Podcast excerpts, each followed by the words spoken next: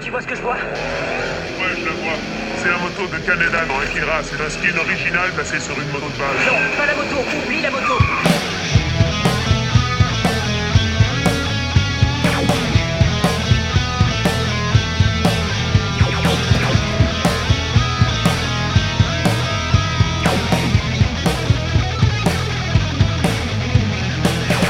Bonjour à tous et bienvenue pour ce nouvel épisode de La moto de qui déjà, le podcast dans lequel on se demande euh, qui elle était cette moto déjà? Hmm, je me le demande bien. Ensemble, nous lisons, décortiquons, analysons et rions de Ready Player 2, le deuxième opus de la saga d'Ernest Klein. Et pour s'envoyer tout ça, ben c'est pas une sinécure. Je suis Benjamin François et je ne le fais pas tout seul. J'ai avec moi deux vaillants chasseux. Tout d'abord Camille. Bonjour Camille. Bonjour. Et Brice. Salut Brice. Coucou. Alors, cette semaine, nous allons nous attaquer au chapitre 3, 4, 5, 6 et 7 si je ne fais pas d'erreur. Donc c'est 5 chapitres, une bonne cinquantaine de pages bien tassées. Et alors ça commence, mais ça commence sur les chapeaux de roue avec un chapitre euh, qui, euh, qui en gros est un meeting Zoom, hein, on peut le dire. C'est une, c'est une réunion au sommet. Euh, donc euh, un, un chapitre qu'on pourrait appeler euh, en 2040 et des brouettes, on se tapera encore des meetings à la con sur Zoom puisque c'est un conseil d'administration de, de, GSS. Alors, est-ce que l'un d'entre vous veut se dévouer pour faire un, un, un, résumé rapide de ce chapitre avant qu'on entre dans les détails? Euh, Si aucun d'entre vous très veut le faire, je, je, le fais, mais vas-y, vas-y, Brice, tu as l'air motivé. Très très rapide. Alors je te fais un résumé de cette réunion du CE où bah ça parle pas de chèque cadeau de voyage au futuroscope comme on, on le souhaiterait tous. Euh, donc il y a comme d'habitude des, des effusions de fric. Euh, des, toujours des descriptions chiantes, mais bon, ça c'est ça c'est dans tous les chapitres. Euh, donc, euh, on apprend que euh, tout le monde déteste Samantha, Artemis. Ouais, ça c'est vraiment un truc qui, qui saute immédiatement quand on quand on le lit. Hein. Plus personne peut la piffrer en fait. Voilà, c'est juste parce qu'elle a des valeurs apparemment. C'est ça, c'est l'emmerdeuse. Et ouais, on y, on y apprend pas grand chose sinon que. Attends, il y, a... y, a une mise à jour de firmware quand même, c'est bah vachement oui, important. voilà, tout à fait.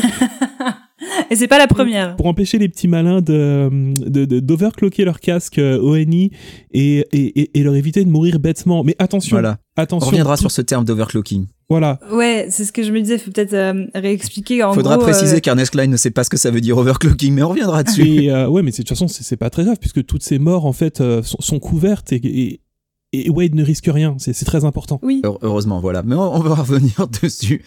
Mais en gros, c'est ça. C'est un, un, bon résumé. Alors, euh, déjà, euh, moi, il y a un truc que j'ai trouvé génial, euh, c'est que Ernest Klein, il sait pas écrire un dialogue en fait. Ou, ou alors, à chaque fois qu'il écrit des conversations entre Jones, j'ai l'impression de voir Steve Buscemi dans 30 Rock qui fait How Do You Do Fellow Kids? Parce qu'il les fait parler d'une manière mais c'est pas possible quoi. Donc là Wade, il salue ses potes en disant How goes it, mis amigos. Mais genre mais personne ne parle comme ça. Ça m'avait déjà choqué dans les chapitres précédents euh, quand euh, il parle à son robot et qu'il dit Deneda, euh, My Little Enchilada. Ouais, ouais, My Little Enchilada. Ouais, Mais c'est ça, à aucun moment c'est crédible. Et, et, et ouais, t'as l'impression, euh, c'est des dialogues écrits par Christopher Nolan en fait. C'est pas des êtres humains qui se parlent. c'est exactement, c'est exactement comme dans Tenet. Il euh, y, a, y a toujours une constante, euh, c'est, c'est, tu l'as dit, c'est bourré de fric et c'est surtout Wade qui passe son temps à parler de ses pouvoirs, euh, de, de comment il est super fort et super meilleur que tout le monde, parce que alors c'est la première mention de quelque chose qui va revenir plusieurs fois, euh, c'est les, les robes of Anorak. Alors robe en gros c'est robe de chambre, il hein, y, a, y a vraiment pas d'autres d'autres traduction possible, euh, mais c'est en gros la, la, sa robe de magicien qu'il porte, et parce que Anorak c'était donc le, le, nom de l'avatar de, de, de Hallyday. Et alors, ce que j'ai trouvé assez fou, c'est que en fait ces robes of Anorak, dans les cinq chapitres dont on va parler, elles reviennent mais sans arrêt. Parce que Wade passe son temps évidemment à, à, à gloser sur ses super pouvoirs de, de mec super fort balèze. Et euh, bah, il mentionne les robes d'Anorak plusieurs fois. Et là, j'ai un petit jeu pour vous. Euh, J'aimerais que vous deviniez sur cinq chapitres combien de fois il mentionne les robes d'Anorak et leurs pouvoirs. Alors, euh, moi, je vais dire 17. Oula, alors c'est un, un t'as été un petit peu trop enthousiaste. Il, il en parle beaucoup, mais ouais, a... je, je me suis emballé. Euh, Brice, peut-être. Euh, alors c'est un peu moins. Je t'aide. C'est, je vais aller sur un chiffre symbolique pour l'ensemble de ces de ces chapitres et, et, de cette œuvre, et on va dire 7. ah, tu es très proche. Il mentionne les robes d'Anorak huit fois sur cinq chapitres. Alors à chaque fois, en fait, moi ça m'a fait rire parce que j'imagine un, un, magicien en robe, même si c'est une robe de chambre, mais euh, mais euh, voilà, il, il, les mentionne sans arrêt des fois qu'on est oublié. parce que bah je sais pas, il imagine qu'on est trop con pour comprendre.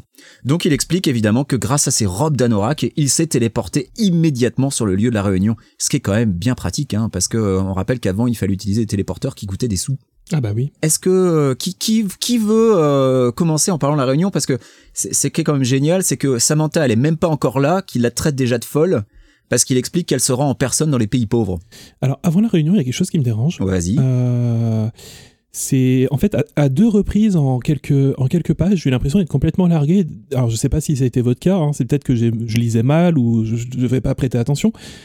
Apparemment, ça fait trois ans que tout a commencé, c'est bon? C'est ça, il y a plusieurs années qui se sont passées en fait. Il y a eu un, il y a eu un saut temporel en fait euh, entre le moment où ils ont sorti l'ONI et puis euh, le, le- le passage maintenant. Ouais, mais si ça peut te rassurer, Brice, j'avais pas, euh, j'avais pas forcément percuté non plus euh, sur ce sujet. Il a fallu que ça soit répété à plusieurs reprises. C'est ça. Euh, je trouve pas ça hyper bien expliqué euh, au niveau de la temporalité. Moi j'avais l'impression que c'était plus que trois ans encore. hein. Euh, bah non, Ah apparemment, ouais, ils, ils- ils disent bien trois ans, trois ans, trois ans que le casque est lancé et je. Et le problème, c'est que c'est très, très, très, très mal expliqué et euh, c'est expliqué en fait. De... Enfin, ça commence avec l'introduction de, de ce personnage dont, dont j'allais parler en fait, dont j'ai oublié le prénom. Euh, Faisal, celui Voilà, qui s'occupe on- de, de gérer la réunion. c'est ça, dont on parle comme si on était supposé le connaître depuis dix ans. Oui. Oui, mais alors je pense que le saut temporel se produit au moment où Wade explique qu'il a filé une, une prime d'un milliard à quiconque l'aiderait à trouver les fragments, mais que euh, ça fait euh, trois ans et que euh, jusqu'ici ça fait chou blanc. Mais ce qui est un peu perturbant, c'est que étant donné que dans la cutscene, il a déjà fait cette ellipse avec ses sauts temporels pour parler de trucs qui euh, sont pas encore déroulés là où on en est. ah, évidemment, c'est un peu, c'est un peu facile de, se tromper. Ouais, ouais, du coup, oui, j'étais vraiment. j'ai mis du temps à, à comprendre ce qui se passait, j'étais un peu perdu, j'ai même cru que c'était une petite pirouette scénaristique et qu'on allait avoir une petite surprise, mais non, non, non, non. Non, je pense que c'est juste très très mal expliqué. Euh, Il y avait déjà un petit peu ce problème dans Ready Player One en fait, où euh, tu, si tu lis un peu les forums de fans qui se posent des questions sur la chronologie, en fait il y a rien qui va. Euh, C'est t'as l'impression qu'il est même pas capable d'avoir un calendrier euh, pour réussir à, à, à mettre en place son intrigue temporellement. Là c'est encore pire. Ouais, je suis d'accord. Là c'est c'est vraiment jamais dit explicitement, mais on est face à des gens qui ne sont plus des adolescents. Ça y est, il y a eu trois ans qui se sont déroulés. euh, ils ont tous la vingtaine. Et, euh, et maintenant, bah là, on, on parle, avec- c'est des adultes. Sauf que le comportement de Wade, on va dire, c'est pas vraiment ça. Quoi. Non, puis surtout les, évo- enfin les, les relations ont vachement changé aussi. euh, on se rend compte qu'il y a quand même une certaine distance, euh, que Wade est vachement mis à l'écart et des choses comme ça. Et ça, tu t'en rends pas spécialement compte parce que, parce que dans le chapitre d'avant, euh, ils sont encore un peu potes. Ouais, et, et je pense que euh, Wade se met de lui-même à l'écart. T'as l'impression, hein. c'est lui qui vit comme un reclus, euh, que les autres ils vivent leur vie. euh. Enfin, tu vois, il y a y a deux pages pour expliquer que H vit sa meilleure life, qu'elle est qu'elle est fiancée avec une star de Bollywood, que Shoto il est marié, il va avoir un enfant. Alors ça permet à, à Ernest Klein de placer un petit cliché tranquillou sur les Japonais qui n'ont pas d'enfants et Shoto qui montre l'exemple. Oui. Ce qui, a priori, Dixit, euh, notre ami Dylan, qui lui vit au Japon, est complètement un cliché et complètement faux. Et en fait, c'est, ça, ça ne se produit pas du tout comme ça au Japon à l'heure actuelle. Euh, Enfin voilà, il y a, il y a des trucs vraiment bizarres. Euh, c'est, c'est deux pages qui détaillent à quel point Wade est une merde comparé à tous ses amis en fait. Et surtout comparé à Samantha. Ouais, c'est ça. Ah, euh, surtout comparé à elle. Mais Ouais. le truc, c'est que elle n'est jamais décrite positivement. Alors, je sais bien que on voit l'œuvre euh, via les yeux de Wade, mais la vache, qu'est-ce qu'elle prend, quoi? C'est à se demander comment ils ont réussi à finir ensemble Ouais, en bah- fait. Enfin, je, je comprends pas parce qu'ils ils ont l'air de vraiment pas se supporter. Attends, ils sont restés une semaine ensemble. hein. Ouais, mais tous les opposent. Tous les opposent à 100%. Ils ont vraiment, enfin, tout- toutes leurs valeurs. euh, Enfin, euh, encore une fois, il y en a un qui, qui va fonder la police, qui est extrêmement autoritaire, et une autre qui va se déplacer elle-même en fait, sans téléportation, sans rien, pour aller aider les personnes dans le besoin. Mais vous êtes jamais sorti avec des gens de droite? Moi, j'ai pu faire l'erreur dans mon jeune temps, euh, je l'admets. Ça durait aussi dix jours. Ça m'est arrivé, ouais, ouais, je, je peux, je peux comprendre les et donc. Samantha a fait cette erreur. Bah non, mais surtout qu'ils ont vieilli, tu vois, ils ont grandi. Voilà, je veux dire, 10 euh, peut-être que ces idées politiques sont arrivées, euh, non, pas, pas au bout de 10 jours. Mais là, vu le saut temporel, euh, les, les changements, l'arrivée de l'ONI, les choses comme ça, j'imagine que le militantisme de Samantha s'est exacerbé et qu'elle, elle a grandi, contrairement à Wade, quoi. Complètement. Et, et surtout, moi, de toute façon, le fait qu'ils finissent ensemble, ça faisait partie des choses qui m'avaient le plus scandalisé dans le bouquin, dans le premier bouquin. Parce qu'ils avaient rien à foutre ensemble. C'était complètement inimaginable que tous les deux ils terminent ensemble. Donc au moins il y a une justice parce que ça a duré dix jours, mais là on en est à un point de détestation, mais profond quoi.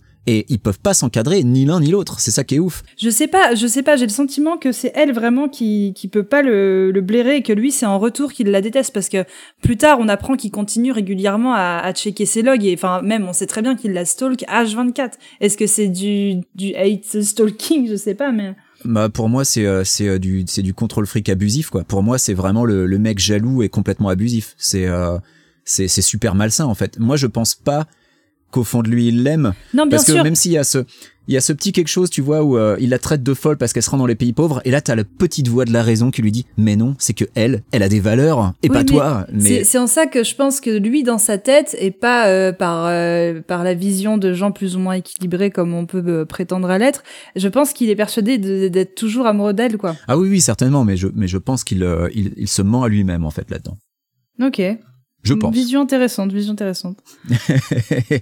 Euh, on note que, que Daito est name droppé vite fait euh, parce que Shoto euh, lui a fait un le- lui a fait un, un mémorial et, euh, et d'ailleurs appelle son veut appeler son enfant Daito. Alors on l'appelle son frère. Alors on rappelle ils sont pas frères. Hein, euh, C'était juste un, un truc qu'ils s'étaient dit euh, dans, dans l'Oasis où ils étaient euh, frères de sang entre guillemets.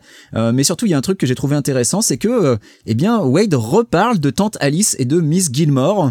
C'est déjà la deuxième fois dont on parle d'elle dans le bouquin et c'est presque plus qu'il a été question d'elle dans le premier après leur mort. Vrai. Soudainement, hein, Wade se souvient vachement bien de sa tante Alice et de Mrs. Gilmore dont il n'avait strictement plus rien à foutre pendant qu'il était en train de chercher euh, l'œuf euh, dans le premier livre. Moi j'ai trouvé ça assez rigolo en fait. C'est comme si euh, Klein s'était rendu compte qu'il fallait quand même que son Wade ait une petite conscience, genre ah quand même il y a eu des morts hein, dans l'explosion, euh, ce serait bien d'humaniser un peu mon personnage. Mais là, encore une fois, je sais pas, il pourrait nous expliquer ce qu'elle faisait de si bien à cette Mrs. Gilmore, parce que on n'en sait rien. En fait, on a vraiment juste un nom et on sait juste qu'elle était gentille avec lui et ça va jamais plus loin. On nous mentionne euh, que Samantha ne porte pas d'ONI. Et c'est l'occasion d'un rappel que le truc se vend toujours massivement parce qu'évidemment, il faut rappeler que c'est un machin révolutionnaire qui se vend par, par camion. Oui, c'est vrai. Mais alors moi, ce qui m'a, ce qui m'a choqué, enfin ce qui m'a choqué, parce que Brice a commencé tout à l'heure son introduction en disant tout va bien, et c'est vrai que littéralement, je ne comprends pas pourquoi est-ce que cette réunion a lieu, quoi. C'est vraiment, euh, c'est vraiment faire des- la réunionnite de merde dans les grandes groupes, dans les grands groupes, tu vois. C'est, Alors voilà. euh, c'est pour une. Moi j'allais le dire, il y a la moitié de mes réunions au travail, je comprends pas pourquoi elles ont lieu oui, non plus. mais pour moi pareil, De mais de donc c'est quelque chose de, de, de très récurrent et très fréquent, mais c'est genre, euh, alors tout va bien, euh, toujours, et en fait c'est Samantha qui vient dire, ben non, en fait tout va pas très bien, et j'aimerais bien qu'on en discute. Mais il y a une mise à jour de firmware quand même, faut pas l'oublier ça. Euh, mais avant de parler de cette mise à jour qui est quand même super importante, moi j'ai bien aimé ce passage où on t'explique que euh, les capacités de stockage vont augmenter, euh, qu'ils ont tous les meilleurs disques durs du monde, et c'est super important parce que toutes les données ONI sont conservées après la mort des utilisateurs qui les ont uploadées. Et moi j'ai trouvé que c'était pas très GDPR compatible. Qu'est-ce que vous en avez pensé Ah, vous? mais absolument pas, absolument pas. Et on, on- dans- plus on avance dans le bouquin, plus c'est euh, effroyable à ce niveau-là de respect de la vie privée ou n'importe quoi, que dalle. On te le vend comme un truc vraiment cool, et alors que on, ouais, on, on- on est en train de toucher du doigt tout, ce- tout ce qui nous fait extrêmement peur en ce moment chez, chez, des, chez des grands comme Amazon ou Google, quoi. C'est pour moi c'est Facebook Empire. Ah oui, oui, clairement. Il y a un passage où il en parle, où il dit euh, euh, qu'il avait suffisamment d'abrutis pour vendre euh, leurs données en échange de technologies incroyables. Et, euh, et d'ailleurs, il emploie le terme de euh, guinea pigs. Oui, c'est ça. Donc, euh, donc en gros, euh, c'est des cobayes. Et ça en dit un peu long sur la vision qu'a Wade de ses utilisateurs au final. C'est ça, et ça m'avait un peu marqué euh, par rapport à ça. C'est vraiment, il s'en, il s'en bat les reins. euh, et régulièrement, euh, le long de ces trois, quatre, non, combien de chapitres on a dit? Sept? Cinq chapitres. Cinq chapitres. Euh, on se rend compte que euh, c'est de la machine à data et que lui, en fait, c'est juste des petites mains pour lui créer des nouveaux souvenirs et euh, l'humain derrière, il s'en bat les reins, quoi. Parlons euh, de cet upgrade de firmware parce que c'est quand même super important de faire un- une réunion pour un upgrade de firmware. Alors cet upgrade de firmware, euh, il est censé empêcher les hackers d'overclocker leur, euh, ONI.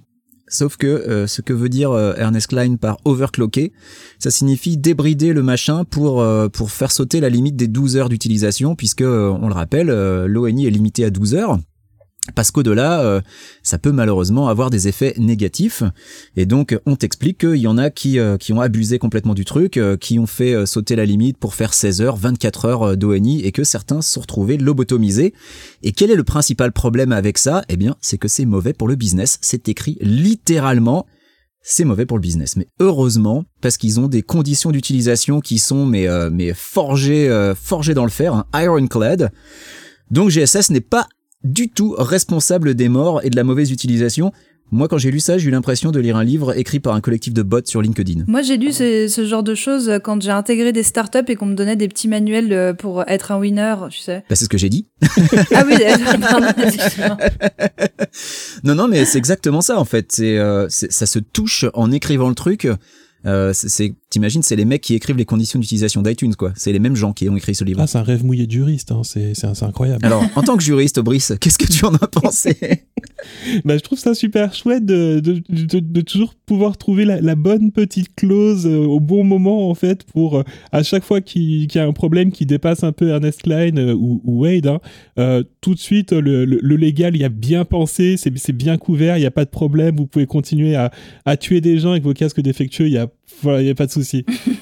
C'est, c'est un peu un, un truc récurrent, c'est que le, comme tu l'as dit, le, le moindre petit truc qui pourrait être un petit problème, un petit détail, en fait, non, non, vous inquiétez pas, tout est parfait, tout a été pensé en amont. Et, euh, et, et c'est pareil, tu vois, c'était pareil avec le plan de Wade pour s'évader de IOI dans le premier bouquin. Enfin, c'est, toujours parfait. Et ben pas tant que ça. toujours Pas tant que ça. Parce que justement, je parle de juristes. Euh, apparemment, les juristes d'I- d'IOI le, le, le poursuit- le- l'ont encore poursuivi. les juristes, mais les juristes d'Hawaii, ils sont aussi mauvais que les Suxors. Tout à fait, c'est pour ça qu'il faut les virer. c'est pour ça qu'il les a virés après avoir fait une OPA hostile sur Hawaii. Voilà, juste pour euh, s'échapper en fait de, du contrat qui les liait euh, après euh, son, euh, c'est sa petite feinte dans, enfin dans les dans, dans le dernier quart du, du premier bouquin. Voilà. Alors Artemis s'abstient euh, sur le, vote du firmware, euh, même quand on fait ça pour le bien des gens, j'ai noté, hein, la moindre occasion de la faire passer pour la méchante euh, est, utilisée. Et là, elle prend la parole. Et là, elle prend la parole, et les trois autres soupirent, hein, c'est bien la preuve que c'est elle l'emmerdeuse. Alors elle prend la parole pourquoi Qui veut se lancer? Vas-y Brice. Elle souhaiterait mettre une limite d'âge, ce qui serait absolument pas con, sur, sur le casque ONI pour au moins que... alors, son souhait à elle, ce serait que les personnes de moins de 25 ans puissent pas l'utiliser. Mais elle s'est déjà préparée, elle a déjà tapissé son truc.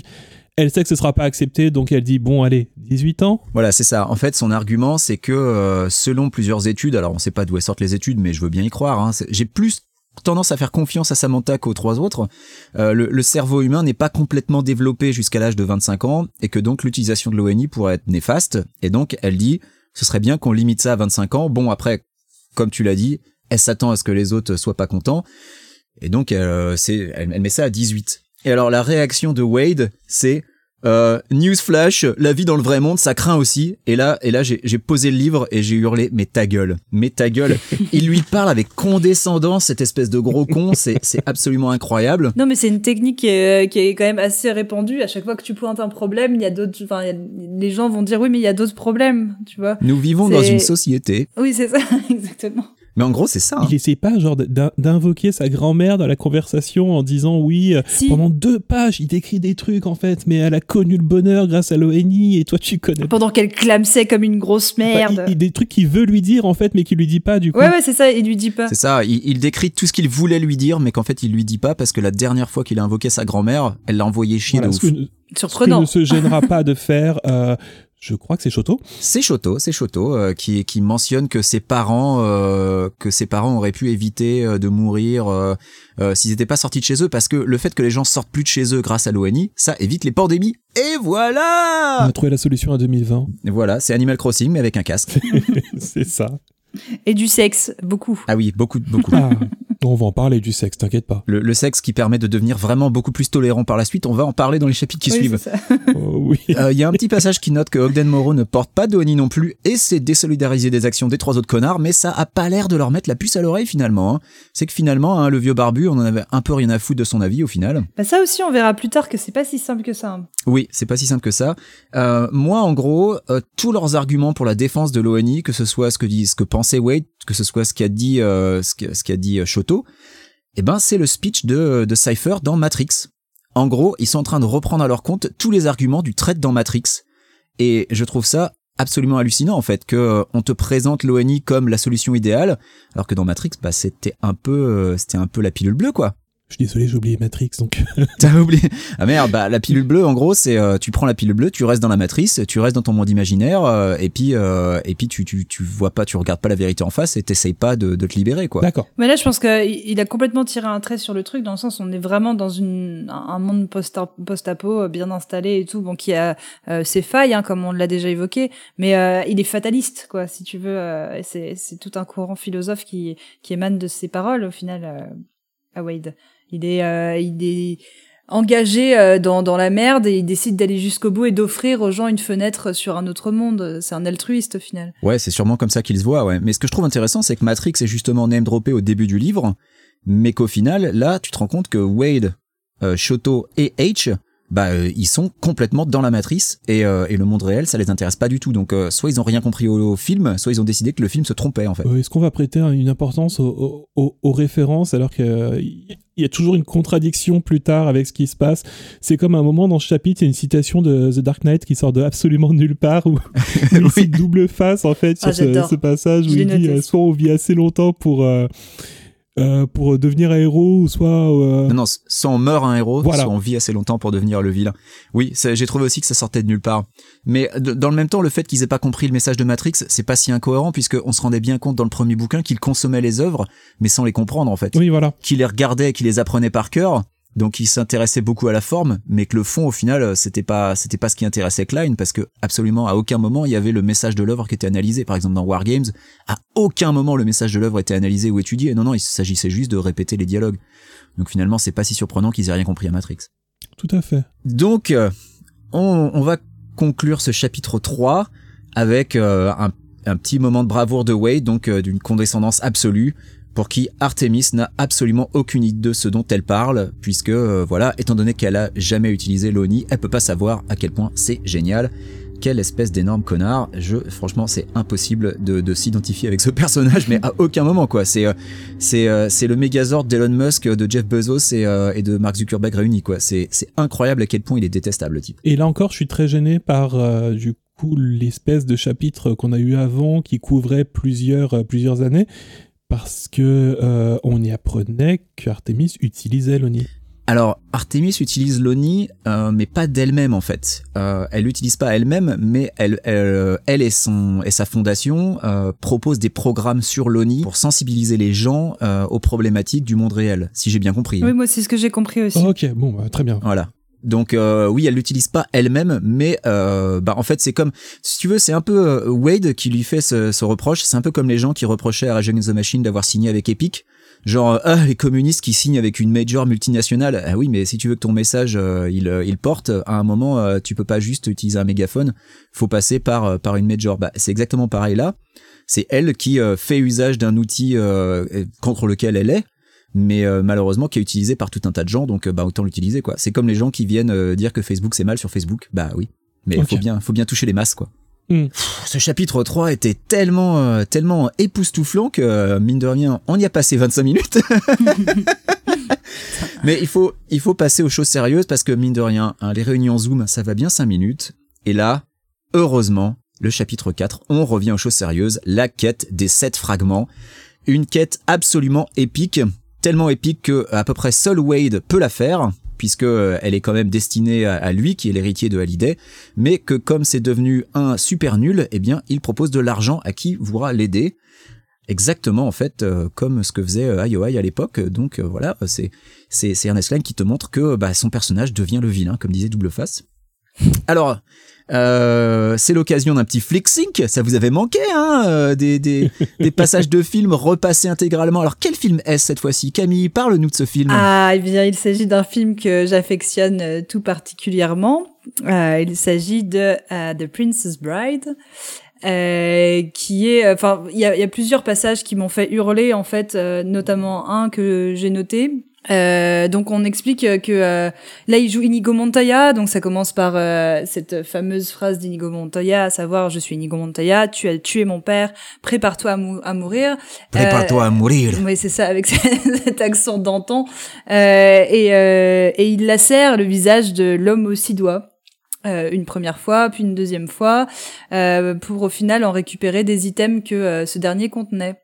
Dites-moi si je me gourre, mais je pense que je suis. euh, Non, non, tu as tout à fait raison parce que il, il, il, euh, il voulait faire un score parfait avec tous les personnages de Princess Bride sur le flick sync, euh, des fois que ça lui donne euh, une, un indice pour trouver le fragment. Tout à fait. Parce que Princess Bride était un des films préférés euh, de Kira, euh, donc euh, l'ex-femme de, de Ogden Morrow, dont il est question euh, dans le fameux 4-1 avec, euh, avec l'indice. Moi, il y a un truc qui m'a fait hurler euh, en fait euh, par la suite parce qu'on sent qu'il y a quand même une espèce de volonté d'inclusivité euh, dans, dans plusieurs de ces chapitres. C'est fait avec le cul, on en reparlera après. Euh, mais il explique qu'il y avait aussi une version euh, assez controversée qui s'appelait The Prince Groom, je crois, Ouais. et qui était un gender swap en fait euh, où euh, Wesley se retrouvait dans le rôle de la demoiselle en détresse. De Buttercup, euh, ouais. et, euh, et Buttercup euh, se retrouvait en héroïne, enfin en personnage principal. Mais en fait, il y a zéro putain d'intérêt de faire un gender swap de Princess Bride, étant donné que c'est déjà une parodie de film en lui-même. Enfin, c'est hyper con, le sexisme présent dans le film, ça ironise déjà sur euh, bah, la bêtise des codes de, de ce genre. Tout le monde est con. euh, c'est un, je sais pas, c'est un, un Dumb and Dumber de KPDP. Enfin, c'est ça qui est génial dans tout ce truc. Donc, il y a aucun C'est exactement ça. C'est un, film qui se moque des archétypes. c'est ça, donc genre vraiment, je comprends pas du tout le, la, la volonté de faire un gender swap sur ce truc-là. Tu sens que le mec, il a essayé de dire, ouais, mais moi j'essaye un petit peu de comprendre des choses et tout, mais pas pas sur ce film. Tu peux le faire sur 1500 autres versions, mais pas sur ce film. Bah, ça m'a énervé. Voilà, ça c'est le passage qui m'a le plus saoulé, je pense. Et, écoute, mais non, mais ça, ça montre une fois de plus que les œuvres sont consommées mais pas comprises. Oui, c'est ça, c'est une vrai, fois de plus, c'est la même chose, quoi. Euh, on a un petit, une petite deuxième apparition des, des robes d'Anorak. Et oui, voilà, il, il le fallait, euh, puisqu'on apprend que Wade, en utilisant ses super pouvoirs, il a essayé de tricher, et donc il s'est tapé un message genre ah ah, ah tu n'as pas le mot magique. Euh, tu as, il est pire que les Suxors. Hein, il, il essaie de tricher avec les super pouvoirs. Euh, ensuite, il nous fait un listing de jeux avec le nombre 7 dans le titre. Infini. Euh, Oh moi. Insupportable. Oh, moi, J'en le, ai- j'en ai reconnu qu'un seul. moi, le truc que j'ai noté, c'est qu'il va te sortir les pires jeux obscurs de l'univers. Et j'ai remarqué, tiens, il n'y a pas Killer 7. C'est pour le premier truc que j'ai noté. Il n'y a même pas Final Fantasy VII. Alors, par contre, il utilise, c'est pas des suites, en fait. C'est que des jeux qu'on 7 dans le titre, mais qui sont pas des suites. Parce que sinon, oui, effectivement, il devrait y avoir Dragon Quest 7, Final Fantasy 7, enfin, King's Quest 7. Il devrait y avoir tout un tas de jeux dont, avec 7 dans le titre, mais aucun de ces jeux ne sont des suites. C'est que des jeux qui ont 7 dans le titre sans être des suites. Mais surtout, les jeux que vous êtes en train de citer, c'est pas des choses trop récentes pour euh, ce bon vieux Ernest Klein? Alors c'est si c'est potentiellement des mais si tu veux dans les sites qui le titrent Stellar 7, Pitman 7, Force 7, je suis même pas allé chercher mais je suis sûr que c'est des vieux jeux de merde sur euh, sur TRS Ouais, c'est 80 ça. ou euh, ou des trucs vieux comme ça donc tout le monde se branle quoi. C'est évidemment il les place parce que parce qu'il a Wikipédia vois. c'est ce que je me suis dit. Le mec, il a dû chercher nom de jeu avec 7 dedans et il a, il a scrollé la page et il a noté. Et au bout d'un moment, au bout du 16e, il s'est dit, ça fait peut-être, c'est suffisant là. On va s'arrêter là. Allez un petit 16e. allez. Allez, Mario Ouais, RPG, ça, allez, tout le monde ça va connaît. unifier les familles. c'est vrai qu'il place Mario RPG. C'est une des premières fois qu'un jeu Nintendo est cité dans, dans toute l'œuvre d'Ernest Klein. hein. Euh, Il y a vu un, un name drop de Donkey Kong dans, dans Ready Player One, je crois, mais c'est à peu près tout.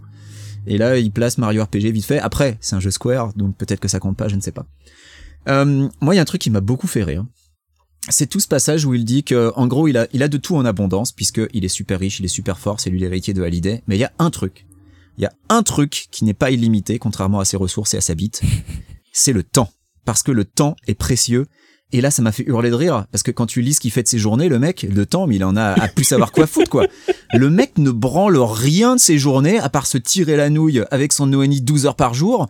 On imagine que euh, les 6 heures restantes, euh, il est dans le, il est dans l'oasis et que euh, ensuite il dort 6 heures. Mais c'est tout. Il ne fait rien, quoi. Bah, Et- il fait des flick sync. et, et ce qui est absolument extraordinaire, c'est à ce passage où il dit, et attention, alors, je vais vous le traduire en live parce que j'ai noté la, la, la phrase en anglais dans, dans mon petit cahier, et, et j'étais là à gâcher de précieuses années de ma vie dans un autre des jeux vidéo glorifiés de, de Hallyday. Et là, c'est tout le bouquin Ready Player One, quoi. Dans Ready Player One, c'est, c'est tout ce qu'il fait dans tout le bouquin, quoi. Et, et je trouve ça extraordinaire. Un tel manque de recul. Genre, le mec ne branle rien de ses journées, mais il vient de dire, non, mais le temps, c'est précieux quand même. Ce serait bien que je fasse quelque chose de ma life.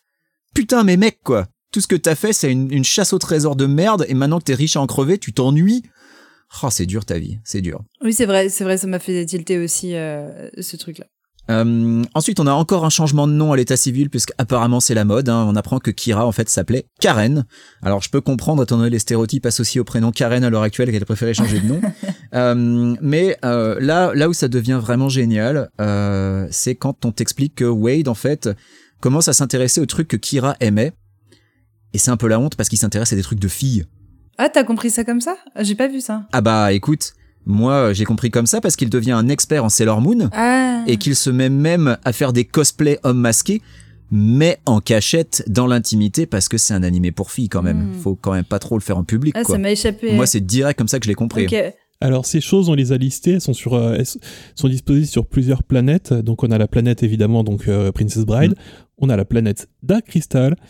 On a ma petite préférée, la planète Sonic. Et oui, Voilà, avec les 7 émeraudes JKO qui apparemment ne sont pas les 7 fragments, donc c'est pas grave. La planète Sailor Moon, comme tu as dit. Il y a une planète sur Doctor Who, une planète Ouais. Miyazaki et trois planètes sur le Seigneur des Anneaux. voilà. Alors ce qui est marrant, c'est que moi aussi j'ai fait ce listing et j'ai trouvé ça, je trouve ça super drôle qu'on soit pas concerté, qu'on ait fait la même chose. Et en fait, ce que je trouve génial, c'est que quand tu lis tout ça, en fait, c'est que des trucs méga mainstream. C'est exactement ce que j'ai donc- noté. J'ai noté Kira, elle aime, elle aime les trucs les- comme absolument tout le monde. Genre, c'est impossible de pas aimer ses œuvres, quoi. C'est ça. Et qu'en gros, en fait, c'est pas écrit, hein, mais on dirait que Kira, c'est euh, c'est l'archétype de la fake geek girl. Et en gros, il, veut, il veut la faire passer pour ça, quoi. Alors, je sais pas si c'est volontaire, hein, mais tout ce qu'elle aime, c'est méga mainstream. Il y a absolument rien là-dedans euh, qui, qui me fait dire ah ouais, euh, trop obscur, trop niche. En fait, non. Les personnages masculins, ils kiffent des trucs super niche, mais elle, la meuf, non, elle aime des machins que tout le monde aime. C'est vrai. C'est Ah, vrai. c'est bien la première fois que j'ai pas eu à sortir un Wikipédia ou autre chose et que j'avais Ouais, direct bah, la référence, pareil. effectivement. Euh, est-ce que est-ce que c'est pas justement parce que c'est des choses qui sont aussi de notre génération pour la première fois? Je veux pas euh, je veux pas euh, me faire à l'avocate euh, du diable, mais euh, c'est des choses qui sont dans, dans notre culture à nous aussi. Ouais, Dark Crystal, c'est quand même début 80, Ouais. hein, c'est quand même... Je sais pas. Et puis Doctor Who, bon, évidemment, il va citer euh, les dernières saisons euh, plutôt que, que celles des années 60, mais euh, peut-être, peut-être, je sais pas. Mais moi, je trouve que tout ça, tout Mais ça, c'est assez mainstream et c'est assez grand Je- public. J'ai noté la même rapport, chose que vous, donc je suis tout à fait d'accord et je vous rejoins. J'essaie juste de, euh, de, de, de contrebalancer un petit peu le truc et de prendre du recul sur la situation. Malheureusement, c'est une tâche compliquée comme vous pouvez le voir. Dans tout ce passage, il y a deux name dropping des robes Zanorak. Bah, juste pour info. Euh, et puis, et puis là, voilà, il y a ce passage que j'ai noté. Euh, Lohan Green joins the battle. Ah Apparition de ce nouveau personnage. Alors, comment vous voulez le prononcer en français? Lohan Grain? Lo? Elle zéro en grain. L0 en grain. Moi, c'était Lohengrin dans ma tête, mais on peut dire Lohan Grain, euh, ce que vous voulez. On le, on le lit tous, hein, per- personne n'est en train de d'écouter l'audiobook hein, à l'heure actuelle. oui, oui. Oui, oui, on le lit tous. Donc on ne sait pas comment ça se prononce, faudra qu'on demande à, à Will Wheaton, je lui enverrai un DM. Après, euh, apparemment, ça vient des légendes arthuriennes, donc ça peut se prononcer à. ça vient tout la- à fait des légendes arthuriennes. Ça peut se prononcer à la celtique, euh, à, la- à la- à l'anglaise, quoi. Lohengrin. Et, et c'est un nom qui n'est pas choisi au hasard, puisque Lohengrin, dans les, dans les, les, les légendes arthuriennes, est rattaché à Perceval. Et on apprend évidemment que Lohengrin, elle est méga fan de Perceval. Façon Perceval, euh, fan de Hallyday, en gros, quoi. T'as un transfert de, transfert de fanitude, euh, que je trouve assez malsain, personnellement. Ah, hyper malsain. Voilà. Mais il a un gros crush sur elle, donc c'est pas grave. Et voilà, il a un gros crush sur elle, vu que, ben, avec Artemis, c'est mort. Donc, euh, donc là, ça a l'air un peu plus facile, vu qu'elle est fan. Mais c'est littéralement ce qu'il dit, hein. Ah bah oui, oui. Ah ouais, ouais. Enfin, il dit ça va être, enfin, il dit c'est pratique, elle est fan. euh, moi j'ai un petit crush, donc euh, go for it quoi. Et là, on entre dans le passage qui me gêne terriblement. Ah, alors écoute, je pense que c'est ce même passage euh, où j'ai pris des notes, mais vas-y, vas-y, explique.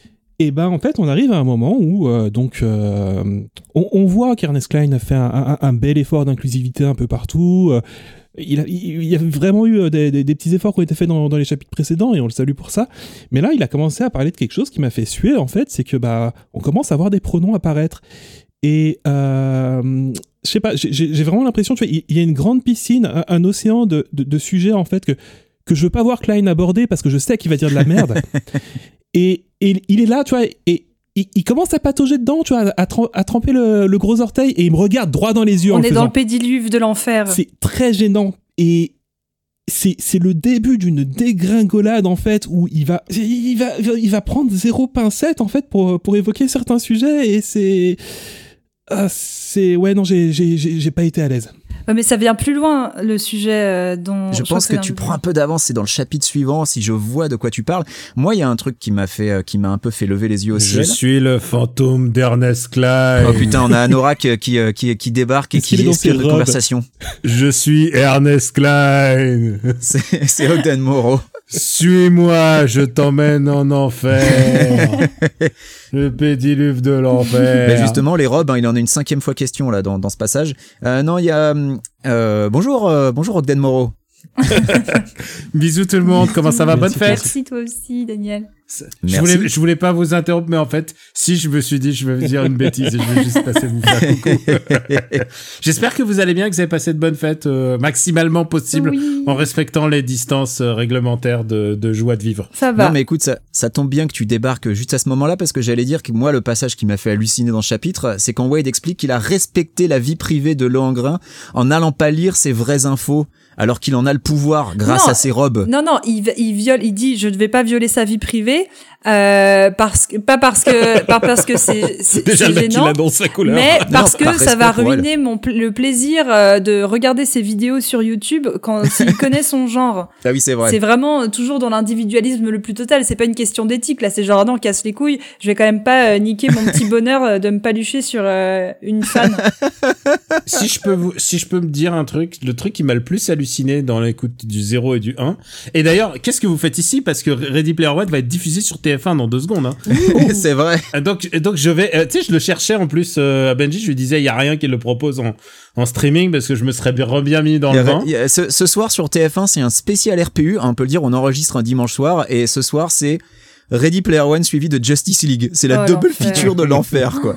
Et ben, et, hon- honnêtement, ce qui m'a le plus halluciné, c'est que Ernest Clyde fait des fausses quotes de lui-même pour dans ses livres en fait. Oui. Et ça, et ça, je me demande à quel à quel moment tu quittes le sol pour faire ça, quoi. Genre même Jean-Pierre Pernaud, il ferait pas ça sur JPP TV. Quoi. Et dès le premier bouquin, avant même le préambule, t'as une quote de, de Anorak qui en gros te dit euh, la vie c'est nul, mais heureusement les jeux vidéo aident.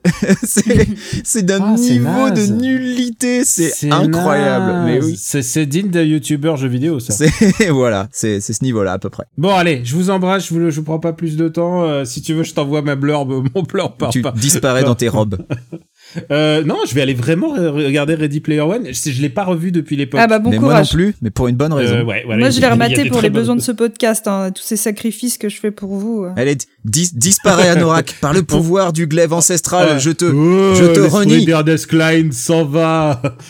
Par le pouvoir de la lune noire, je me retire. Donc voilà, donc c'est terminé avec ce chapitre qu'on peut appeler Kira la fake geek girl parce que parce que voilà quoi, globalement tout ce qu'elle aime, c'est quand même méga mainstream, faut le dire. Ouais, ouais, complètement. On est on est là encore dans un archétype euh, dans un archétype euh, le, plus total au final. Euh, et, arrive le chapitre 5 où on te rappelle bien que Wade est invisible et indétectable. Euh, on parle pas des robes à ce moment-là, mais juste après, on le fait. On, te rappelle que Hallyday a fait reconstruire dans l'Oasis les lieux où il a grandi IRL, ce que perso je trouve quand même archi malsain. hein. C'est, vraiment une vivre dans le passé. Alors évidemment, c'est tout le propos de, de ces deux bouquins, mais euh, mais mais mais globalement, moi perso, ça me dérange à fond. Euh, et puis ben euh, Wade est si soucieux de la vie privée de Langrin qui va aller tranquillou espionner sa conversation avec ses potes. Ah, Ah, je te sens chaud, Brice. Vas-y. non, non, j'ai Euh, absolument mais je pense que. Benjamin, tu, tu vas l'idée euh, sur, sur ce passage parce que je sens que tu vas nous dénicher des petites infos qui sont peut-être passées au-delà de nos consciences. Alors, euh, moi j'ai trouvé que c'était un dialogue complètement improbable où on dirait des chatbots qui parlaient entre eux. En fait, une fois de plus, euh, on, on retombe dans ce dans ce problème de de Ernest Klein qui sait pas écrire un dialogue et surtout qui sait pas écrire un personnage jeune, quoi. Euh, Enfin, c'est c'est complètement ouf. Alors déjà, déjà on t'explique qu'ils sont dans un sous-sol où en gros ils ont recréé le nightclub du film Hackers. Oh là là, quel film C'est incroyable. Très, si vous n'avez pas vu, euh, choper des extraits sur YouTube. Il y, a une- il y a une scène mémorable. Je crois que j'ai pratiquement tout oublié du film. Je sais juste qu'il y a Angelina Jolie et euh, il y, a- il y a une scène incroyable où le, où le méchant s'empare d'un skateboard en fait pour pour aller prendre une disquette 3-5 pouces fluo. En fait, c'est- complètement fou. Il y a la scène sur YouTube. Allez la voir. Alors le, le film tout entier est complètement fou parce que euh, c'est un- une accumulation. Alors c'est un nanar de compète. Hein. C'est euh, c'est une accumulation de stéréotypes sur ce qu'est le piratage informatique. C'est génial. Donc ils sont tous skateboarders, jeunes, euh, ils écoutent tous du rock ou de la techno, ils sont tous sous acide. Euh, T'as l'impression de voir les punks dans Final Fight en gros. C'est ça tes personnages principaux, c'est Johnny Lee Miller et donc Angelina Jolie, tu l'as dit. Euh, eux aussi qui sont des archétypes et en gros on t'explique que quand tu hacks bah tu vois les électrons à l'intérieur de l'ordinateur qui se déplacent et l'ordinateur c'est un peu comme une ville en 3D euh, dans laquelle tu vois les trucs qui bougent c'est c'est absolument génial c'est complètement nul à chier du début à la fin mais c'est à mourir de rire et franchement Hackers c'est un visionnage qui est relativement indispensable quand on travaille de près ou de loin dans l'informatique en fait c'est euh, c'est vraiment je trouve que en, en matière de, de nanar, ça se pose vraiment très très haut euh, sur sur le podium. Est-ce que tu es en train de dire que c'est le Cyberpunk 2077 de 95 Non, c'est le Ready Player One de 95. Globalement, euh, en matière de stéréotypes sur les geeks, ça, ça se pose là, quoi. C'est vraiment balèze. Euh, et donc, donc t'as as cette conversation entre entre les les les les, les potes. Donc, il y a donc Lohengrin, ses quatre potes. Donc Castagir, Rizzo, Lilith et Wukong. Et évidemment, il faut qu'on t'explique que Wukong, le nom vient de euh, la mythologie euh, du roi des singes. Donc Sun Wukong, c'est la, c'est la légende, euh, la légende chinoise évidemment. Euh, parce que si on te le précise pas, tu vas pas le chercher toi-même. Donc heureusement Ernest Klein est là. C'est le truc habituel de toute façon. Euh, Klein, à chaque fois qu'il va te name dropper un truc, c'est un truc que euh, si tu connais pas, t'es un noob, t'es un sucksors mais des fois que, il va quand même te l'expliquer. On revient à ce truc euh, que j'avais déjà noté dans Ready Player One, qui est qu'on sait pas à qui ça s'adresse au final. Comme quand il avait expliqué le lead speak. Tu vois, où si tu connaissais le lead speak, c'était ridicule, et si tu connaissais pas, bah, il te l'explique. Donc, on sait pas à qui ça s'adresse une fois de plus, et, et là, c'est la même chose. Donc, euh, il t'explique les origines des, des pseudonymes des gens. Euh, alors, pas de tous, hein, pour, pour une raison euh, qu'on ignore. Castagir, c'est pas expliqué, c'est comme ça, c'est c'est son nom. Moi, il y a un truc qui m'a qui m'a choqué. Excuse-moi, je me permets de rebondir. Ah non, mais alors permets-toi parce qu'il y a que moi qui parle, donc vas-y. Euh, en fait, dans, dans ce passage, tout le monde a un avatar en référence à quelque chose de la pop culture ou euh, de la culture de manière générale, mais comme si rien ni personne n'avait suffisamment de créativité pour faire un personnage euh, selon ses propres codes à lui. Euh, tout le monde est obligé d'aller pomper euh, façon fanfiction, no offense, des, univers déjà existants quoi. Alors il y a aussi ceux qui qui reproduisent leur visage dans dans dans l'Oasis parce qu'ils t'expliquent que euh, il y a moyen maintenant d'avoir un truc qui te reproduit complètement Dans et qui même reproduit tes émotions. Euh, non, ça doit pas être dans ce passage-là. C'est un peu plus tôt, c'est les Ravatars C'est ça, ouais. Ah putain, j'ai complètement zappé ce truc là. C'est les ravatars qui pour le coup reproduisent complètement ton ton apparence. Ok. Et il explique notamment que Samantha euh, maintenant Oui, utilise ça, ça, oui. euh, qu'elle a sa tâche de naissance. euh. Non, je parlais vraiment de ce passage-là où il décrit tout le monde, où tout chaque personnage a une référence à quelque chose, quoi. Et bah euh, notamment, il t'explique que euh, que Langrin euh, ressemble, elle est habillée comme dans la légende de Billie Jean. Voilà, exactement. Et, euh, et lors d'un dialogue un peu plus tard, alors là je prends de l'avance, il va l'appeler Billie Jean, ce qui est quelque chose que personne ne fait dans la réalité, quoi. Personne se donne des surnoms comme ça dans la réalité, donc. euh, Heureusement. My Little Enchilada, Billie Jean, tout ça, c'est c'est encore euh, genre il sait pas écrire des dialogues quoi. Euh, là il y a, y a ce passage que moi j'ai trouvé complètement euh, complètement idiot euh, où Langrin explique ce qu'elle va faire avec l'argent. Alors elle va acheter une grande maison pour vivre avec ses potes. Jusqu'ici tout va bien. Parce que oui, euh, on, on l'explique. Langrin, donc c'est un personnage donc que Wade suit parce que c'est une youtubeuse à succès, euh, que euh, elle va l'aider euh, à, trouver les, les fragments et qu'en gros elle le contacte en lui disant euh, j'ai trouvé un fragment, je vais vous aider. Et qu'est-ce que fait Wade? Eh bien, il se téléporte à l'emplacement où elle est pour euh, bah, discuter avec elle, mais avant, il se rend invisible pour quand même euh, pour quand même faire un, un check-up Dans- quoi. Pour dans ses robes. voilà, il utilise ses, ses robes d'anorak. Oui, c'est là qu'il y a le sixième euh, name drop des robes d'anorak. Euh, il, il va quand même vérifier. Et qu'est-ce qu'il fait pour vérifier qu'elle est legit? Il va espionner leur conversation. Donc c'est genre deux pages après avoir dit qu'il respectait sa vie privée, il décide de ne pas du tout respecter leur vie privée et d'écouter leur conversation comme un gros connard. Après, il te dit que c'est ce qu'avait fait Hog à l'époque avec lui et H, donc ça va. Hein, si son mentor avait fait la même chose, c'est que c'est pas si grave. Donc Lohengrin explique à ses potes ce qu'elle va faire quand elle aura le milliard de, de, de, de dollars de Simflouz. Il utilise le terme, hein, ouais, Simflouz. millions, c'est Simillions, je crois. J'ai dû checker parce que pour Voilà. moi c'était Simflouz, mais effectivement c'est un autre terme qui est utilisé pour euh, la monnaie des Mais Sims. Mais sauf erreur, hein, c'est le, nom euh, anglais. Ah bon, ils disent pas Simflouz, c'est un truc euh, typiquement francophone? Ah, Simflouz, c'est la VF, ouais. Euh, Bah, et du ah oui, c'est vrai, effectivement, t'as raison. Bah ouais. Bon, il me semble. hein. Après, s'il y a des fans des Sims euh, qui voudront nous corriger, euh, n'hésitez pas dans les commentaires. Euh, donc, comme il espionne leur conversation, il les voit, il les entend. Ah bah oui, on va demander à Kira. Euh, et donc Langrin explique, elle va donc acheter une grande maison pour vivre avec ses potes, jusqu'ici tout va bien, qui aura de la bouffe en abondance, ce qui pour le coup est quand même assez cohérent, puisqu'ils vivent dans un univers à la Mad Max, on le rappelle, sauf qu'ils ont tous des équipements euh, qui coûtent les yeux de la tête. Euh, tout le monde aura sa chambre, jusqu'ici tout va bien, et là il y a le dernier truc qui m'a fait rire, et il y aura un sous-sol avec des bandes d'arcade. Et là je dis, pourquoi faire? Pourquoi faire? Puisque dans Ready Player One on t'explique que tous les jeux vidéo de l'histoire ont été reproduits dans l'Oasis donc vous avez déjà accès à tous les jeux vidéo du monde. Pourquoi tu veux avoir des bords d'arcade dans ton sous-sol si t'as déjà tout? Bah, c'est comme la volonté d'avoir des, euh, des reproductions de, des voitures de K2000 et je sais pas trop quoi dans son garage. Bah euh, alors ouais. Mais dans le même temps, moi je trouve que je, je, je, je vois une différence entre le fait de conduire une voiture dans un jeu vidéo et conduire une vraie voiture, alors que jouer à un jeu vidéo dans un jeu vidéo et jouer à un jeu vidéo.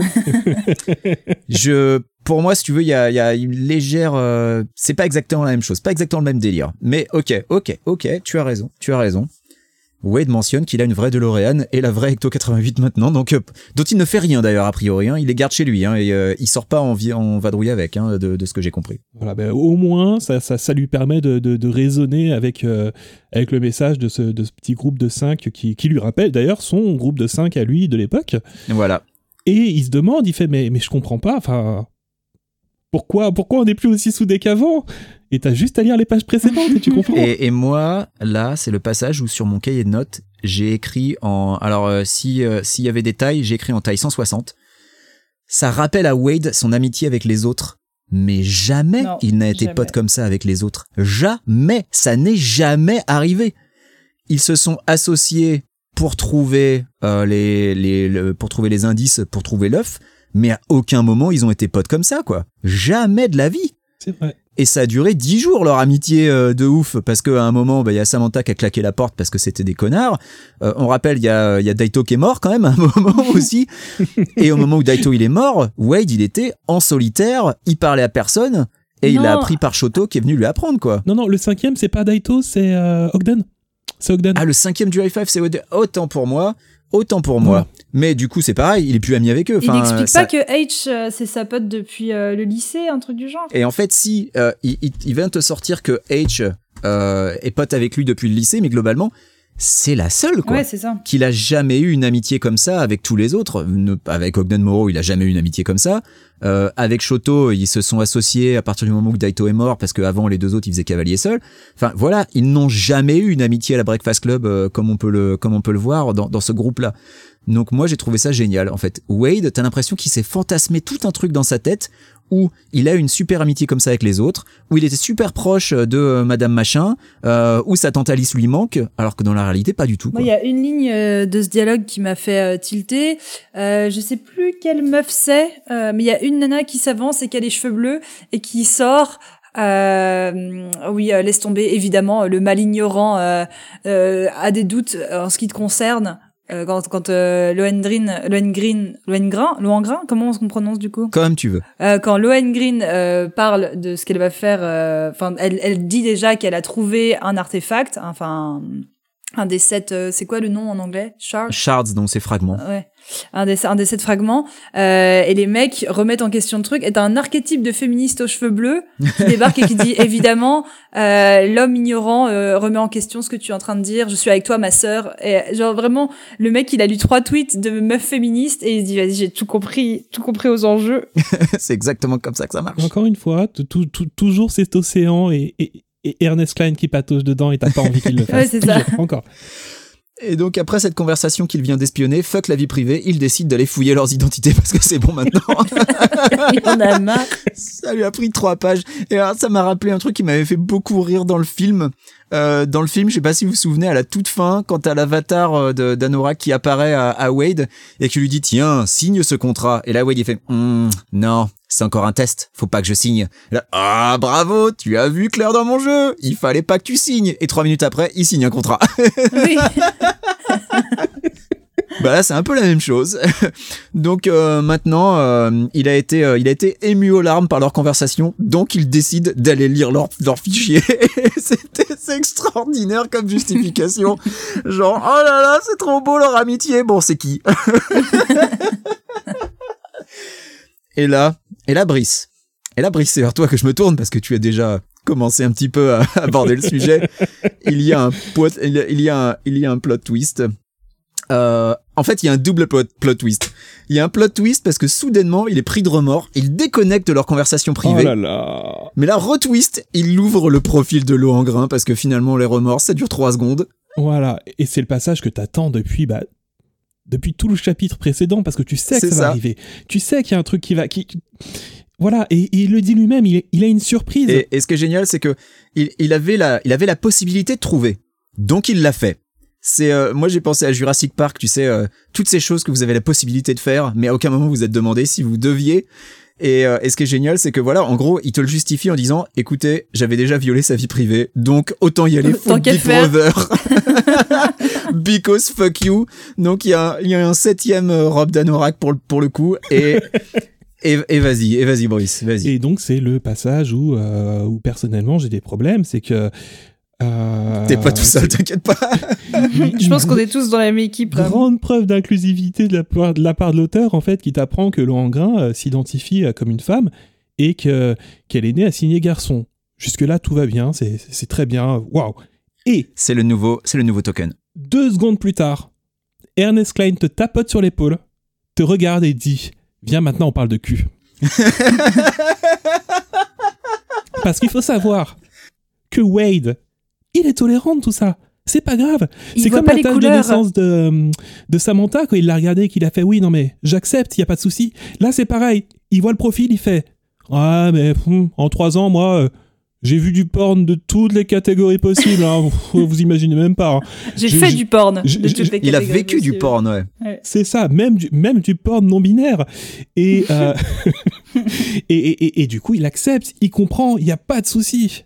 Voilà, et ça, c'était c'est la première inter- euh, intervention de Klein où, où, où- où il chope, en fait, où, il te parle de cul. Et tu te dis, bon, ça va être tranquille, il n'y a, y a- il y a pas de suite.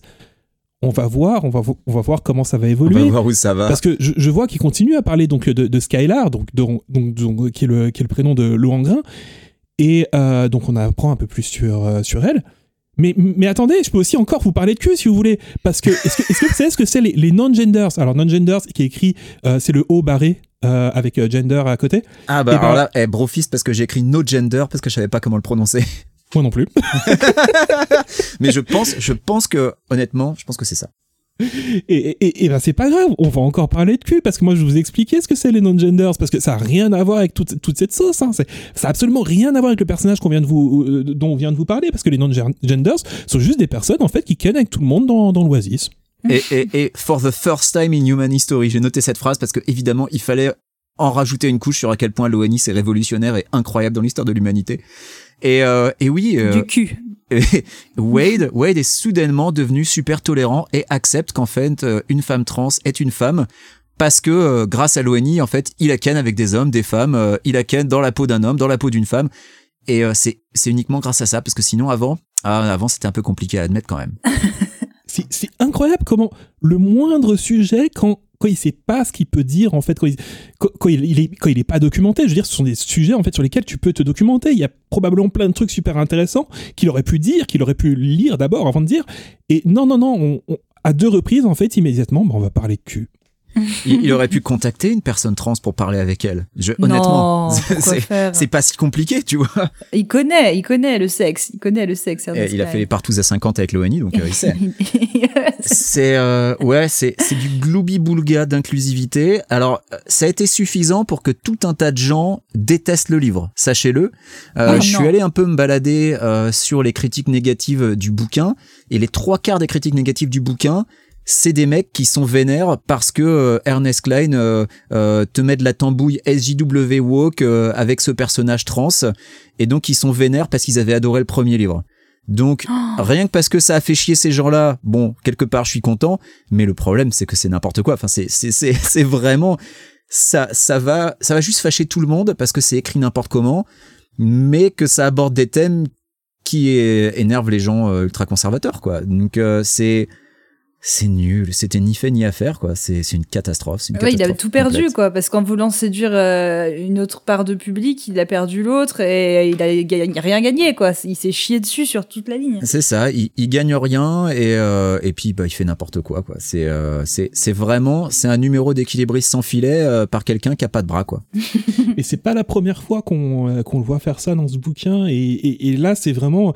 Là, il, il s'implique vraiment dedans. Et tu, là, tu, là, tu vois vraiment qu'il qu'il dit n'importe quoi. C'est Qu'il sait pas de quoi il c'est ça et c'est c'est du pandering en fait. C'est c'est une fois de plus du pandering sauf que là c'est pas du pandering à la communauté geek, c'est du pandering au SJW à cheveux bleus. Genre regardez, je sais ce que c'est, je je, suis, suis inclusif. votre avis, Voilà. je suis votre Voilà. copain, aimez-moi. Ah c'est d'une c'est d'une tristesse. Euh, Ah, Il était infernal ce passage. euh, je... Et puis il la regarde, il la regarde chez elle, quoi.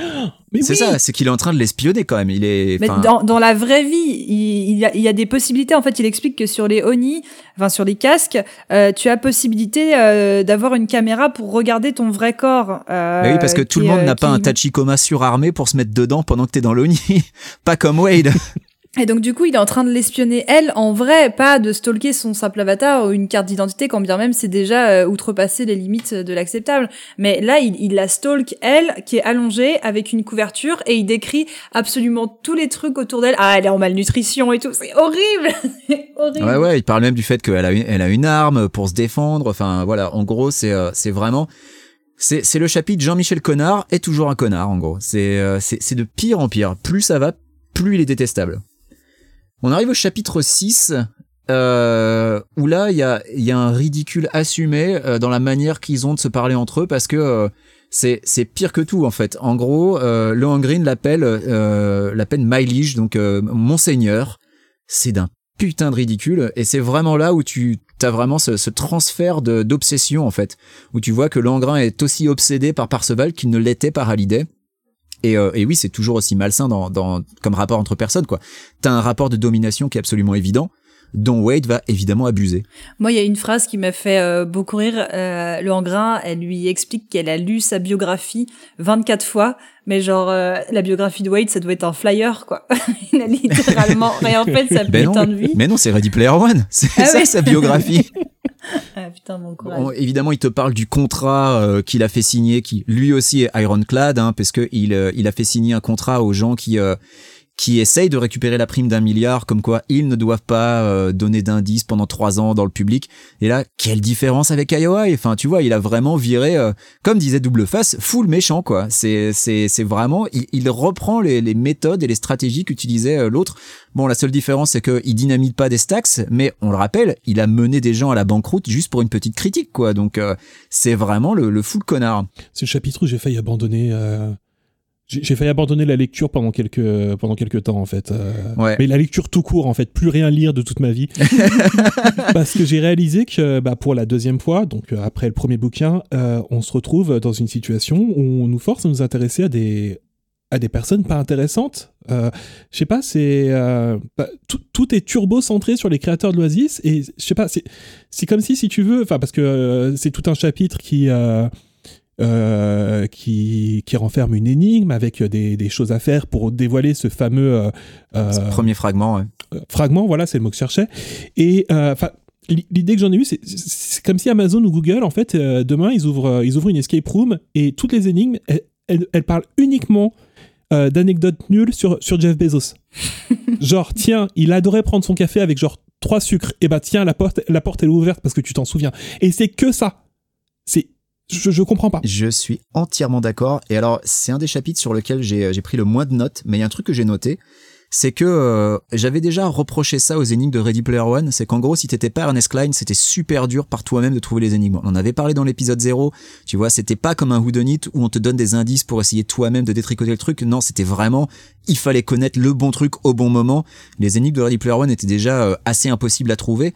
Mais là, c'est pire, parce que autant les énigmes de Ready Player One se basaient sur des sur des, des trucs de la pop culture, comme par exemple, tu vois, la fameuse tombe des horreurs. Si tu connais un peu Advanced Dungeons et Dragons, tu pouvais connaître ce truc-là et à la limite avoir une idée. Bon, derrière, euh, tu pouvais pas trouver l'énigme complète, mais t'avais au moins un petit indice. Mais celle-là, C'est ridicule. je vais faire le détail de tout ce qu'il fallait faire parce que j'ai noté le détail de tout ce qu'il fallait faire. Celle-là est Ah, Eh parfait. ben, introuvable parce que dans l'Oasis, euh, tu, tu vois, si tu connais pas par cœur la vie de ces personnages fictifs, tu ne peux pas trouver. Donc, qu'est-ce qu'il fallait faire pour trouver le premier fragment? Alors il fallait poser une fleur à la con sur la tombe de Kira dans la fausse terre qui n'existe que dans l'Oasis. Il y a tout un paragraphe où on t'explique que tu as une réplique de la terre façon Google Earth qui est faite, qui est mise à jour euh, de façon régulière, mais qui est euh, tellement bien reproduite au détail près que euh, en gros c'est une deuxième terre. C'est d'ailleurs dans cette deuxième terre que se balade euh, que se balade Parseval quand il a envie de se balader et, c'est d'ailleurs il explique euh, à quel point Artemis est débile de pas se balader là-dedans pour visiter les, pays pauvres et euh, alors qu'elle le fait dans, la vraie terre. Donc il fallait déposer une fleur à la con sur la tombe de Kira dans cette terre, pas sur la vraie tombe parce que la vraie tombe elle est chez Ogden Morrow, il y est allé, il l'a visité cette tombe. Et ça donnait l'accès à un nouveau quatrain, un nouvel indice. Ensuite, on sait pas pourquoi, il faut aller dans le sous-sol de Ogden Morrow, dans sa maison de 1986. Genre, il faut deviner qu'il faut faire ça, parce qu'il y a rien dans l'indice qui te dit qu'il faut faire ça. Il faut trouver au pif un calendrier au milieu d'une collection de vieux JDR dans son sous-sol, remplacer ce calendrier qui est un calendrier de 89 avec celui de 86 qui est accroché au mur, qui jusqu'ici ne pouvait pas bouger. Il t'explique que c'était inamovible, que tous les trucs accrochés au mur, tu ne pouvais pas les changer parce que c'était comme ça et pas autrement. Euh, sauf que ce calendrier est apparu à partir du moment où Wade a trouvé euh, l'œuf dans les vrais locaux de, de, GSS. C'est un changement puisque avant tous les objets de toutes ces pièces étaient répertoriés sur euh, sur les sites Wikia des Gunters. À partir du moment où tu remplaçais ce calendrier par le nouveau, tu avais un fast forward de la simulation.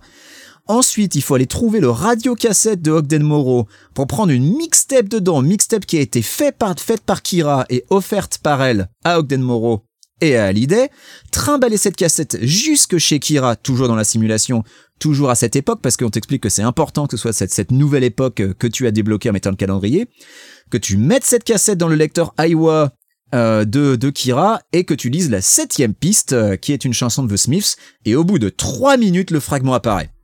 Et ça, c'est censé... qu'une euh, Ouais. pire qu'une énigme LucasArts. C'est- c'est c'est pire que devoir utiliser un poulet en plastique comme ça comme poulie sur une corde. Non mais voilà, tout ça t'es censé le déduire à partir de un quatrain et deux lignes. Mais ça, il y a une personne qui l'a déduit. Mais ça, l'eau en grain l'a déduit. On sait pas comment, c'est du putain de coup de bol du début à la fin, mais elle l'a déduit. Et, et ce que je trouve absolument génial, c'est que bah on retombe dans ce travers d'écriture d'Ernest Klein qui est tout le monde galère jusqu'à ce que soudain quelqu'un a un éclair de génie et fait magiquement tout ce qu'il faut. Comment tu veux trouver ça quoi? Enfin, tu t'imagines que Langrin elle a galéré pendant des pendant des mois pour trouver comme pour Bah, trouver des quoi années faire, mais même, je pense. hein. Ça fait trois ans Des- là, des années, voilà. dessus, il me semble, qu'elle le dit. le, le nombre de tentatives qu'il a fallu faire pour trouver ça. Et là, globalement, je vous ai résumé tout le chapitre. hein. Il y a rien du tout d'autre dans le chapitre que ça. C'est ils font ça, ils refont ça, et on te décrit tout ce qu'ils font. Enfin, littéralement parlant, c'est chiant.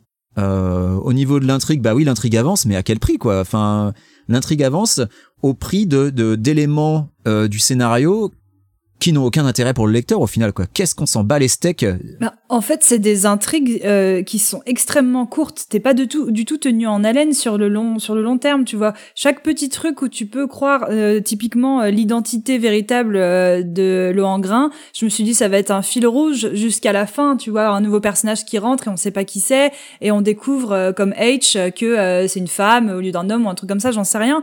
Et tu sais, Ouais. au bout de trois pages, le petit, la seule petite chose qui peut te donner un peu d'excitation pour continuer euh, à lire ce, ce truc. Cette merde, tu peux le dire. Cette merde, euh, ça, ça s'annihile au bout de trois pages parce qu'il te donne immédiatement la réponse. T'as aucune tension.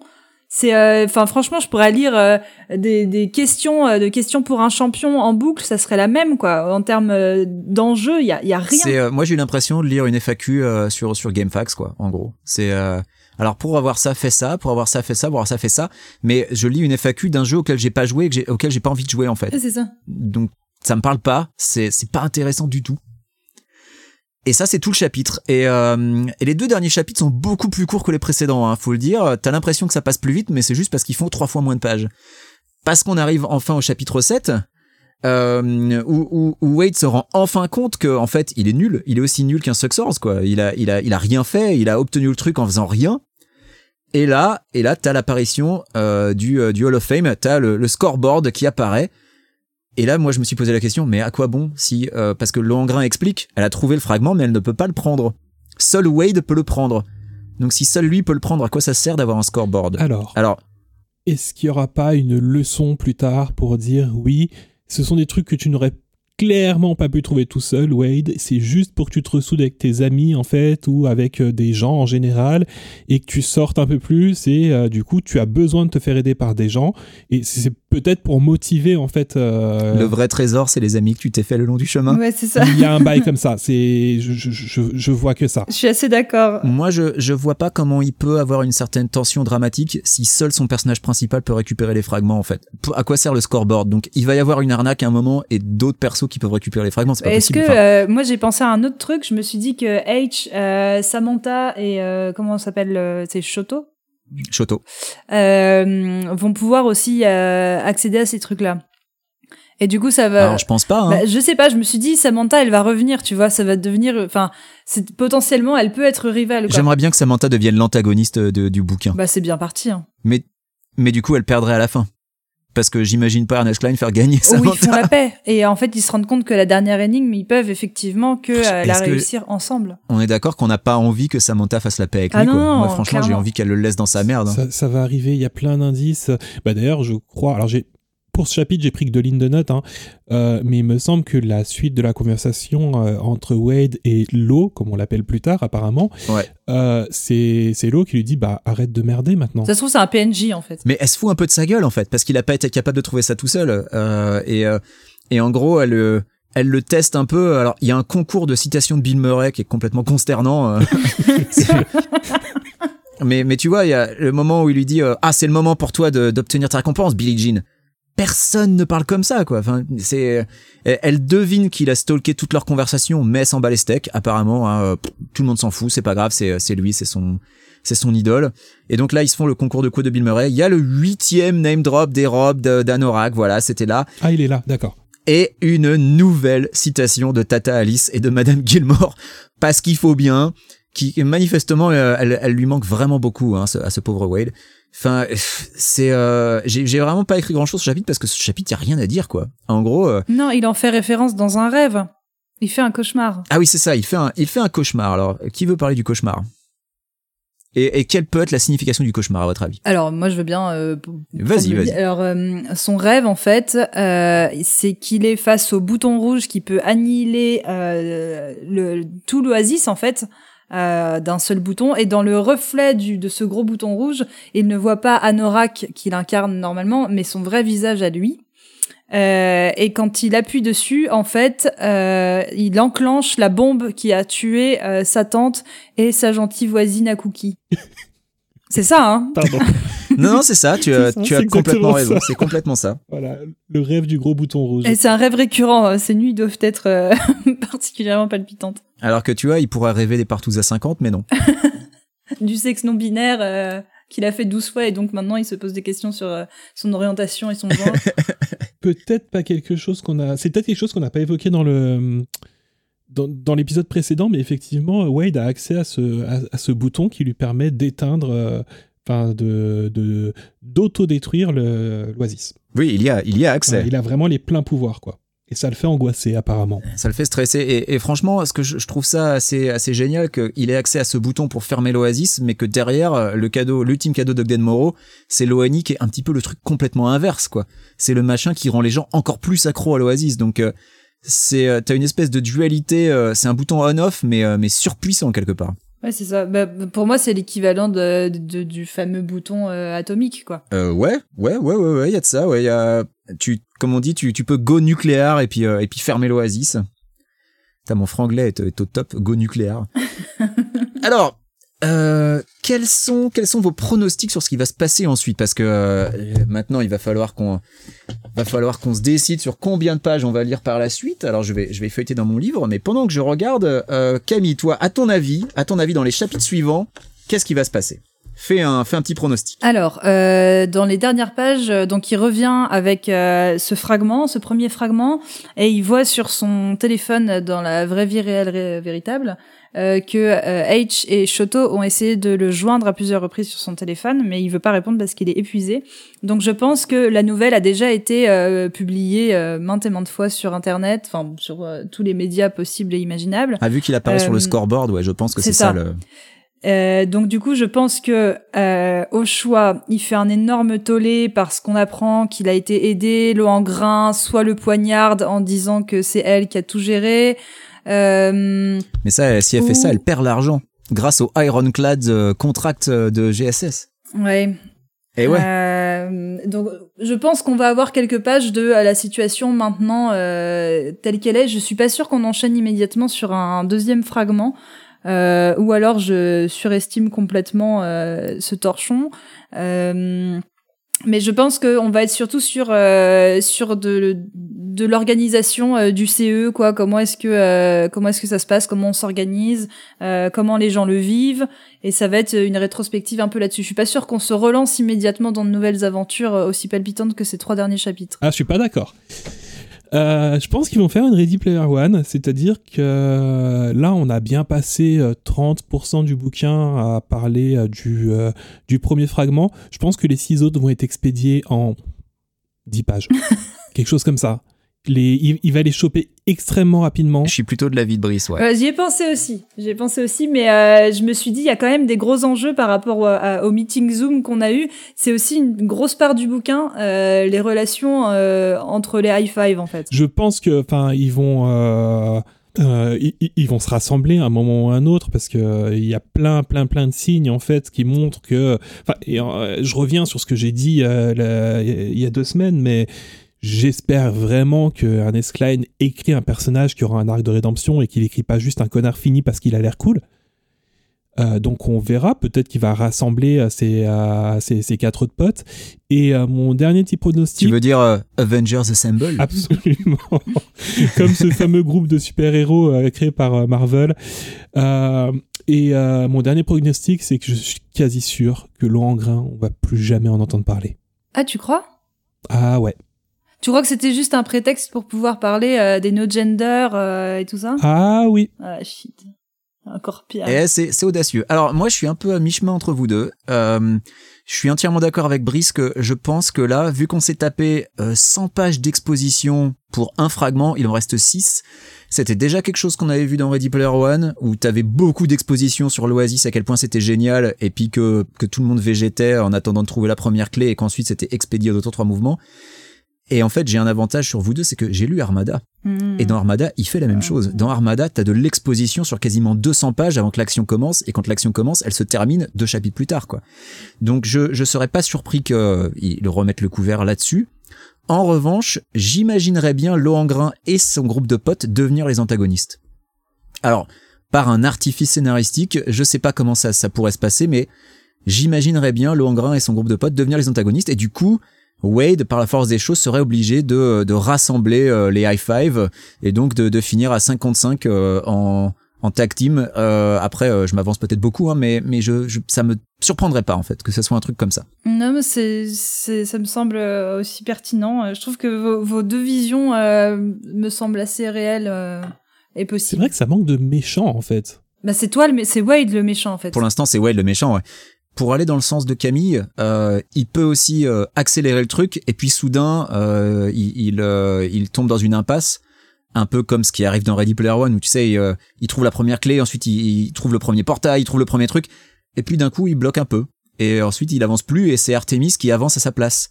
Donc il, il est pas impossible qu'on retombe là-dedans où t'as 50 pages où au final le, récit n'avance pas quoi, où tu te retapes de l'exposition d'à quel point l'Oasis est génial. Donc du coup là ce sera sur l'ONI. Je ne serais pas forcément surpris.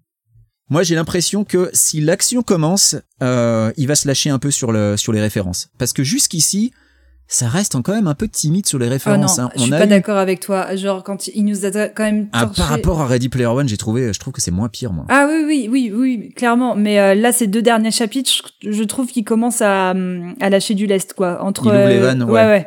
Euh, entre euh, tout ce qu'aime Kira, entre euh, enfin toutes les références euh, par rapport à ce qu'aimait Kira, entre euh, toutes les œuvres avec le numéro 7 qu'il y avait. Enfin moi j'en ai eu pour mon grade quoi. J'ai pris cher euh, sur ces derniers Ouais, tu, tu as raison, tu as raison que ça, ça commence à arriver, mais on n'a pas encore atteint le, le, le sommet, tu vois, le, le sommet de ces deux pages incroyables où il y a des, des références, toutes les lignes, où il liste tous les trucs qu'il a pu voir, lire, faire, euh, euh, tu sais, quand il explique I did my due diligence.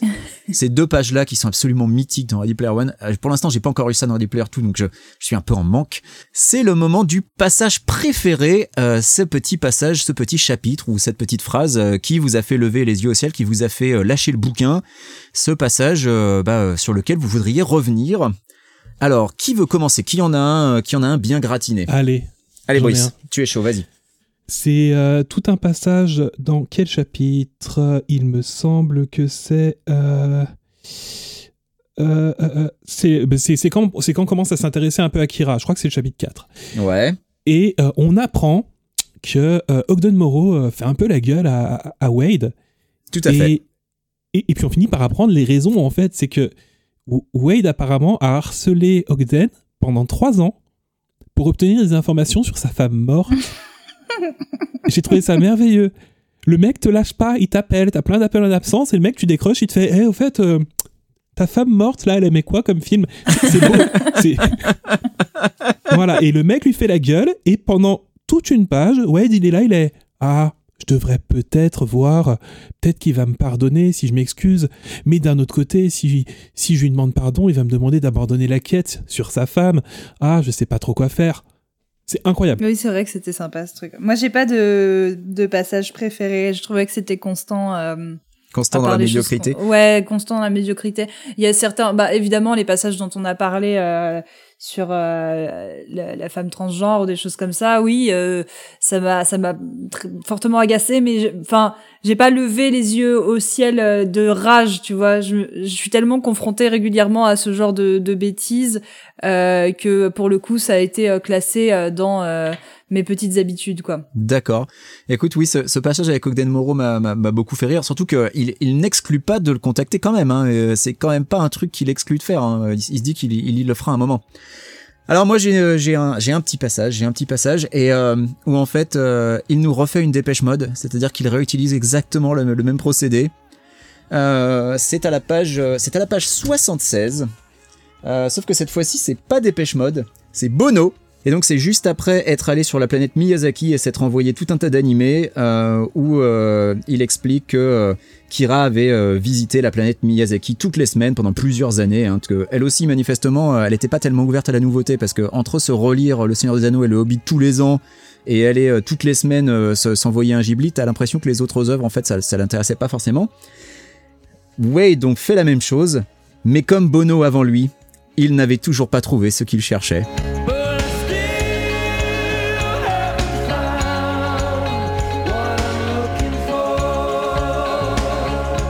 Et donc j'ai bah, rigolé quoi parce que c'est exactement la même chose que pour Dépêche Mode, il te sort une phrase d'une chanson et il te la place là comme ça, mais il précise quand même d'où elle vient, de qui elle est parce que bah il, aurait trop peur que les gens comprennent pas la référence, tu vois, il aurait trop peur que les gens relèvent pas à quel point il est cultivé, à quel point il a et à quel point il a réussi à être à être suffisamment malin pour te placer ça là, voilà.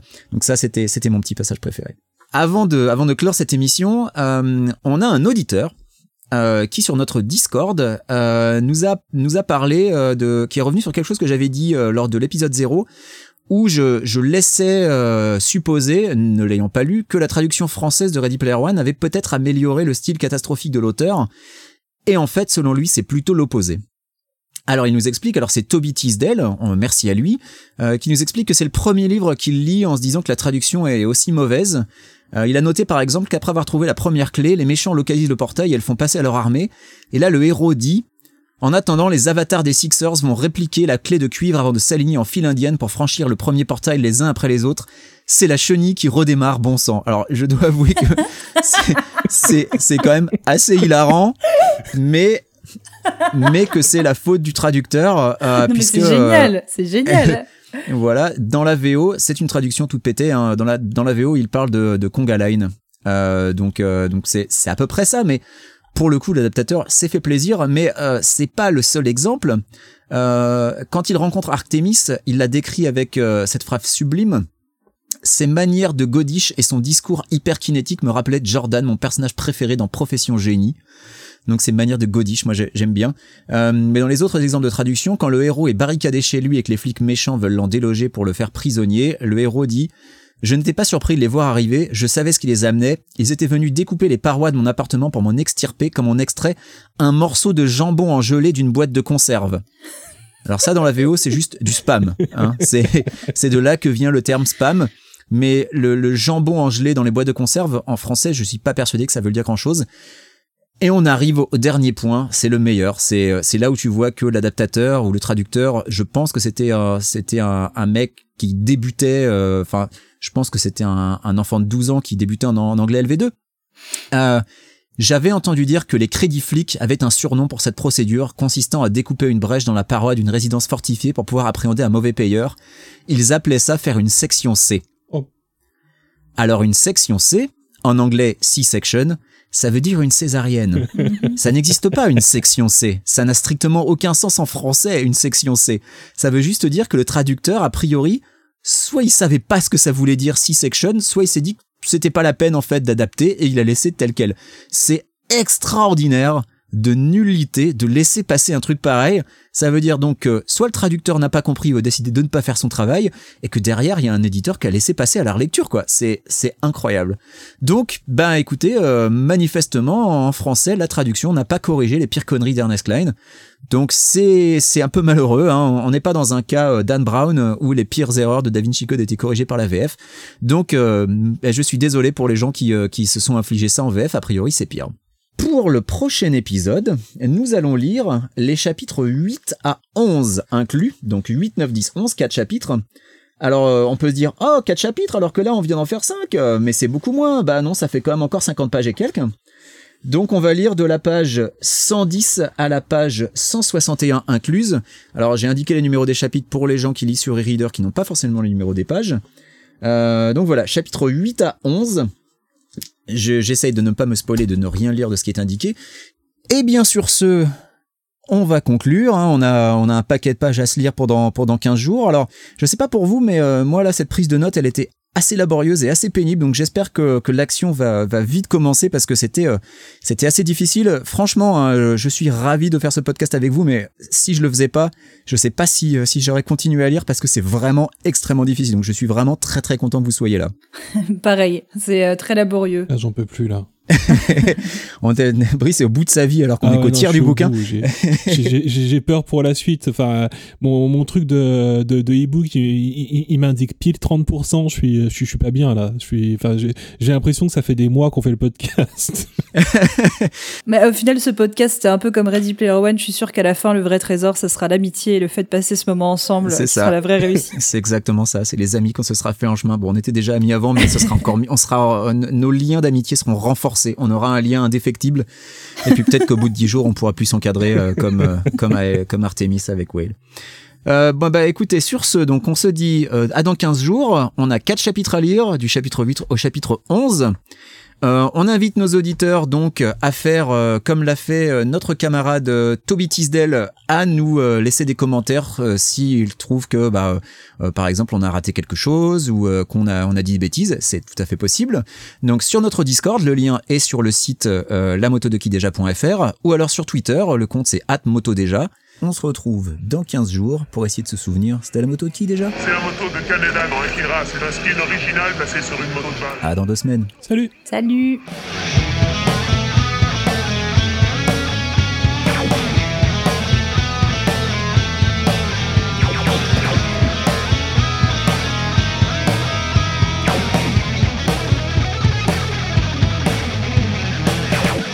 Info Le Parisien, 200 Britanniques placés à l'isolement dans des hôtels suisses après l'apparition du variant du virus au Royaume-Uni ont profité de l'obscurité pour s'enfuir. Certains se sont dirigés vers la France.